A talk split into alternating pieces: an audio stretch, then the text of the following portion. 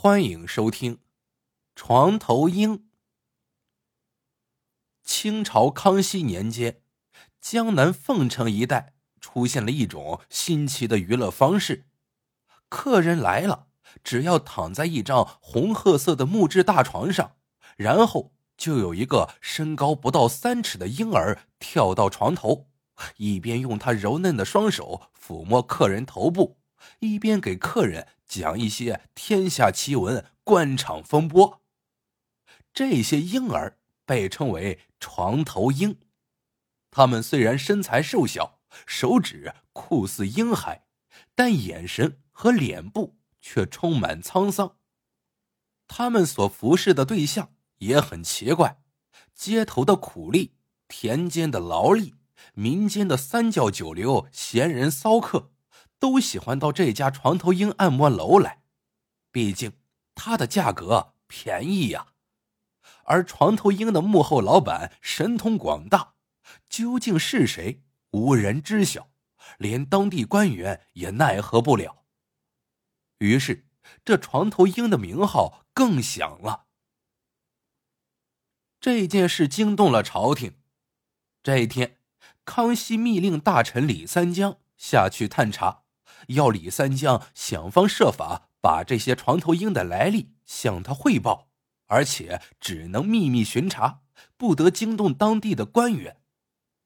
李三江这几天正因为有人举报他贪污腐败的事情而寝食难安呢，现在见皇上委以重任，自然高兴，心想：我只要把皇上吩咐的这件事情给办好了。那我不就立了一个大功吗？这说明皇上还是信赖我的。嗨，我呀，一定要办好这件事情。于是，李三江悄悄下了江南，来到了凤城。在凤城住了两日，他就打扮成一个算命先生，进入了床头鹰按摩楼。在柜台交了钱。就有个穿着粗布衣衫的侍童走了过来，把李三江带进了一个小房间，里面有一张红褐色的大床，几乎占据了整个房间。按侍童的吩咐，李三江躺在了大床上，等着床头鹰上来给他按摩。不一会儿，一个矮小的婴儿晃着身子跳上了床，李三江细细打量那人。发现他虽然手指、脚掌等裸露的地方柔嫩无比，但脸部显得很苍老。难道这就是传说中的床头鹰？李三江不由得愕然。那床头鹰显然是个按摩的老手，他的两只婴儿手轻轻抚弄着李三江头部的太阳穴，一边喃喃自语的讲起了一些民间奇闻。那声音莺歌燕语的，让人变得无比慵懒。李三江好奇的想跟那个床头鹰交谈，可床头鹰却只顾自己说奇闻异事，甚至是官场的黑幕，对李三江不理不睬。李三江只好闭上眼睛，细细享受这柔嫩的抚摸。一个时辰后，床头鹰给李三江按摩好了，就迅速的跳下床，消失在了门口。李三江下了床，惬意的伸了一个懒腰，发现自己这几天奔波的疲劳果然一扫而光。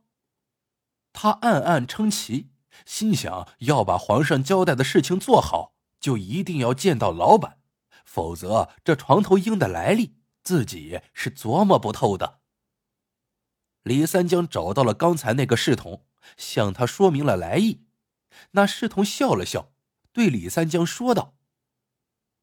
这位先生，我们的老板是不接待来客的，除非你是特别的人。特别的人。李三江愣了一下，然后笑吟吟的掏出一两银子，悄悄的塞给了侍童。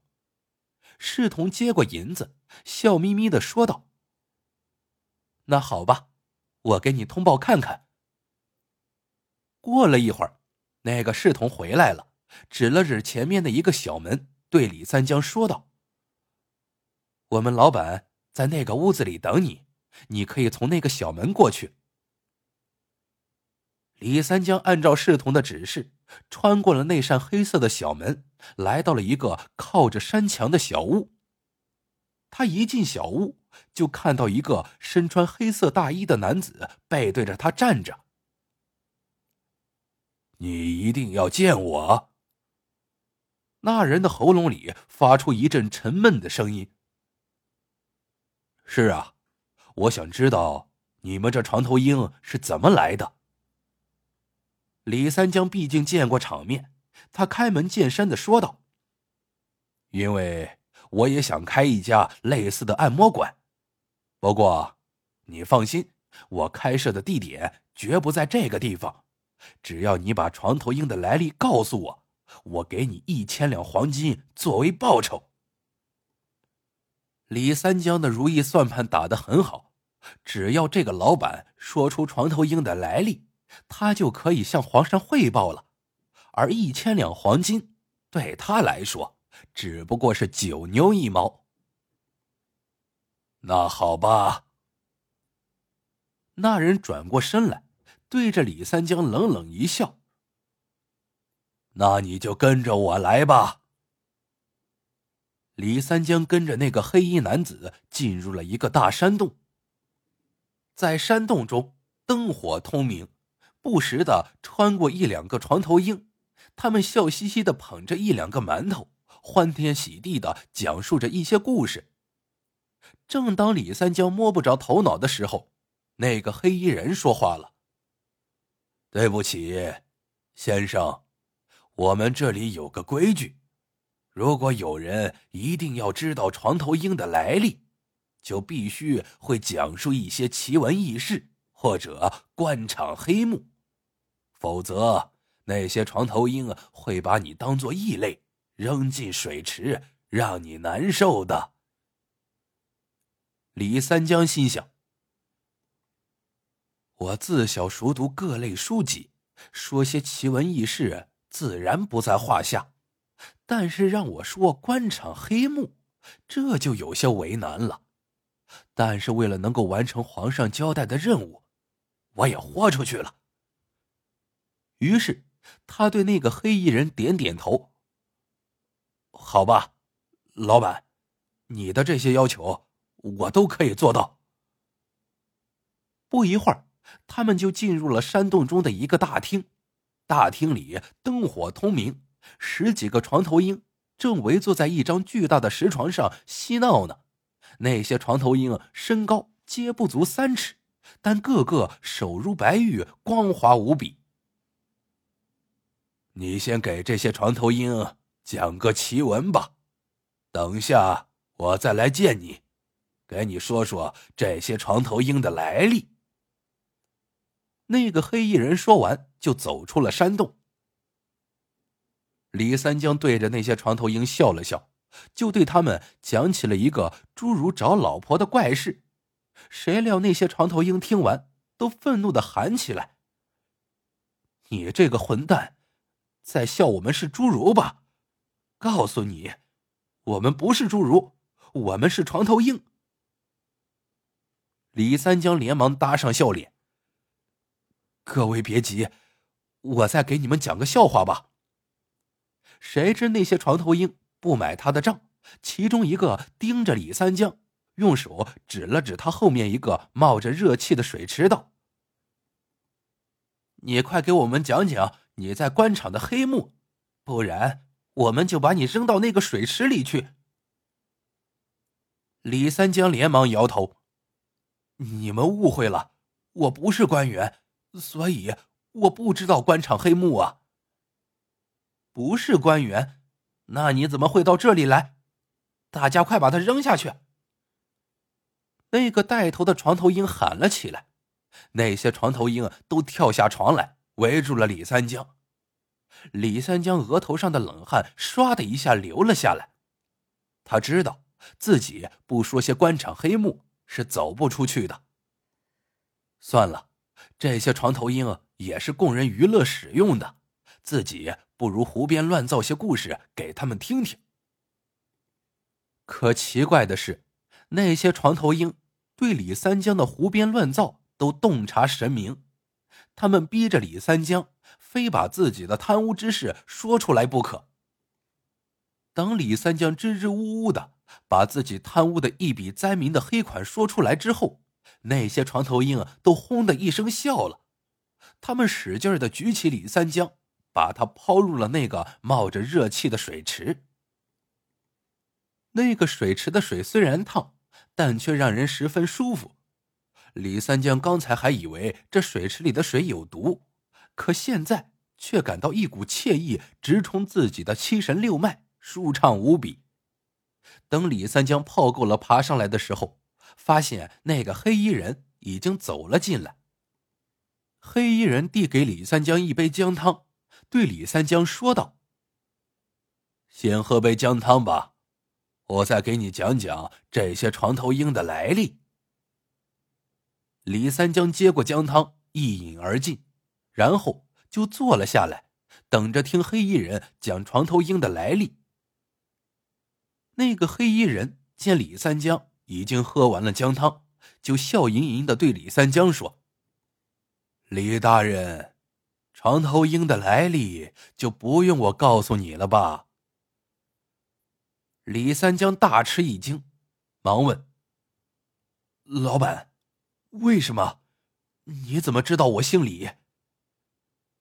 因为，你就是床头鹰啊！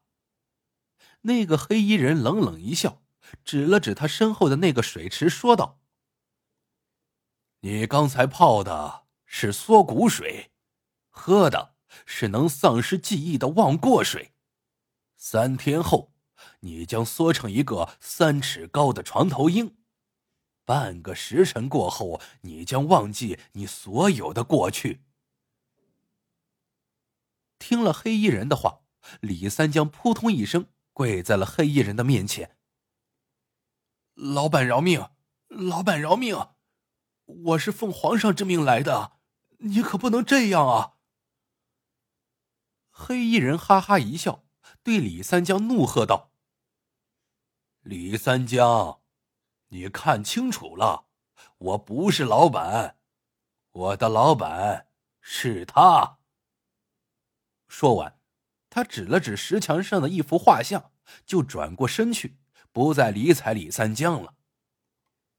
李三江战战兢兢的抬头向那幅画像看去，一看画像上的人，他就什么都明白了。突然，他觉得全身开始酸痛。然后就什么也记不得了。最后，他大叫一声，倒在了地上。这时，黑衣人吩咐旁边的一个侍童：“来，小六子，把这个床头鹰挂牌给他挂上去。他贪污了老百姓的钱财，下辈子就让他给老百姓服务吧。”至于画像上的人是谁，已经不重要了。不过，据服侍在康熙身边的那些太监说，每年都有一些官场要员失踪。当有官员把这些事情禀告康熙的时候，康熙听了总是微微一笑，然后点点头，就走进了后宫。好了，这个故事。到这里就结束了，喜欢的朋友们记得点赞、评论、转发，感谢您的收听，我们下个故事见。